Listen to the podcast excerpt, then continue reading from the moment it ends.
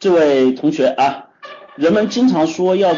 常读书，常多读书啊，然后又人说读万卷书不如行万里路，这两者是读书好还是走万里路好？之前有看过一篇文章，里面杨绛说过，年轻人啊，这个杨先生啊说过，这个年轻人就是读书读的太少，想的太多。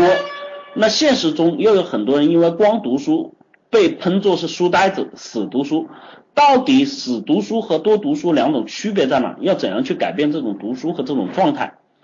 呃，这里面啊，就我们常说的这个典型的道理就是说，呃，我们看过那个漫画，两个人骑驴，说你虐待毛驴啊，一个人骑驴，一个人牵驴，说你傻，对吧？说你骑驴的那个虐待那个牵驴的，两个人都不骑，就笑你们傻啊，这个牵着毛驴不骑，傻逼，对吧？每一个人。对于每一件事情，在他的年龄阶段，在他的角度和他所长辈的掌握的知识范畴里面来说的话，他说出来的话都是从他的自我的立场来表达。至于适不适用你，不一定。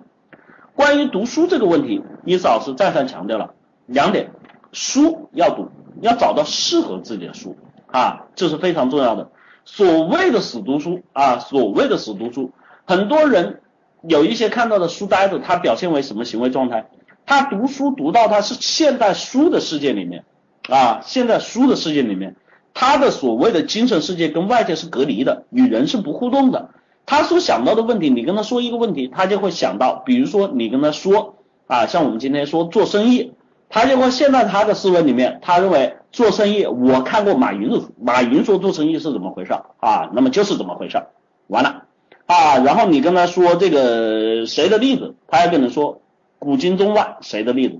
他不会去参考现实当下的状况以及环境的这些因素，这些情况叫死读书。而这些死读书的人是为什么呢？就像前面啊黄胜宇修一样，他之前出现的就是这个状况，他读了一些这个书，让自己陷入了一些情绪里面，他不尊重事实，不讲客观，很多时候想问的问题都是一些这个什么。就像我前面说的，哎呀，你们认为所高大上、所关注的东西，但是跟他的生活实际非常不切题，然后让自己的这个能力无法发挥，这是所谓的造成困难。这种情况下，往往是因为什么？找不到存在感。说句实话，就是朋友不多啊，也就是说宅的一种，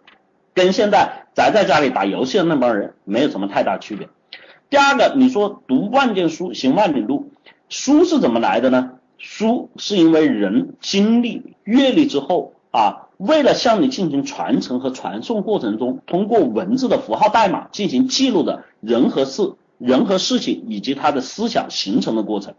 那么这些东西对于你来说，是不是只有书本可以得到呢？那倒不一定啊，可以走出去看世界。在你的角度去看到的世界和这些东西，它所产生的思维观念和行为方式的变化，对于你来说也是一种碰撞，也是一种成长。所以我们可以看到，不是说一定读过书的人、读很多书的人可以取得大的学问和成就，但也不是说读了很多书或者是不读书的人他就能够取得大的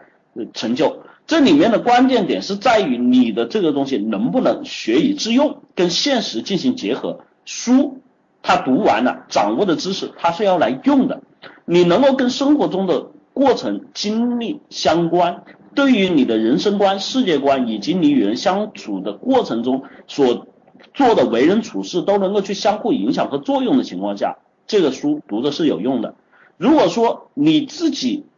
不读书，只是靠自己摸爬滚打，毕竟这里面存在一个什么东西？我们的时间和空间的关系，我又来讲这个是物理学啊。时间上你没有一瞬间可以去到埃及，空呃空间上你没有一瞬间可以去到埃及，时间上你也不能回到古代的五千年。所以在这里面，书本对于我们来说可以去充分展示我们时间和空间无法去阅历和经历的那些事情。实际上，书本对于我们来说是扭化时间和空间的一部时光旅行机器，对于你来说也是旅行的。一一样的效果，就是读万卷书，行万里路，两者相通，两者相结合，让它来指导你的行为，指导你的思维，从中去收获精华，去让自己面对人生进行新的思考，让自己面对人生进行新的阅历，让在这中间去不断收获和提升的过程，这才是精髓的肯定。不要一件事情啊，你这就是属于咬文嚼字陷入死读书的一个进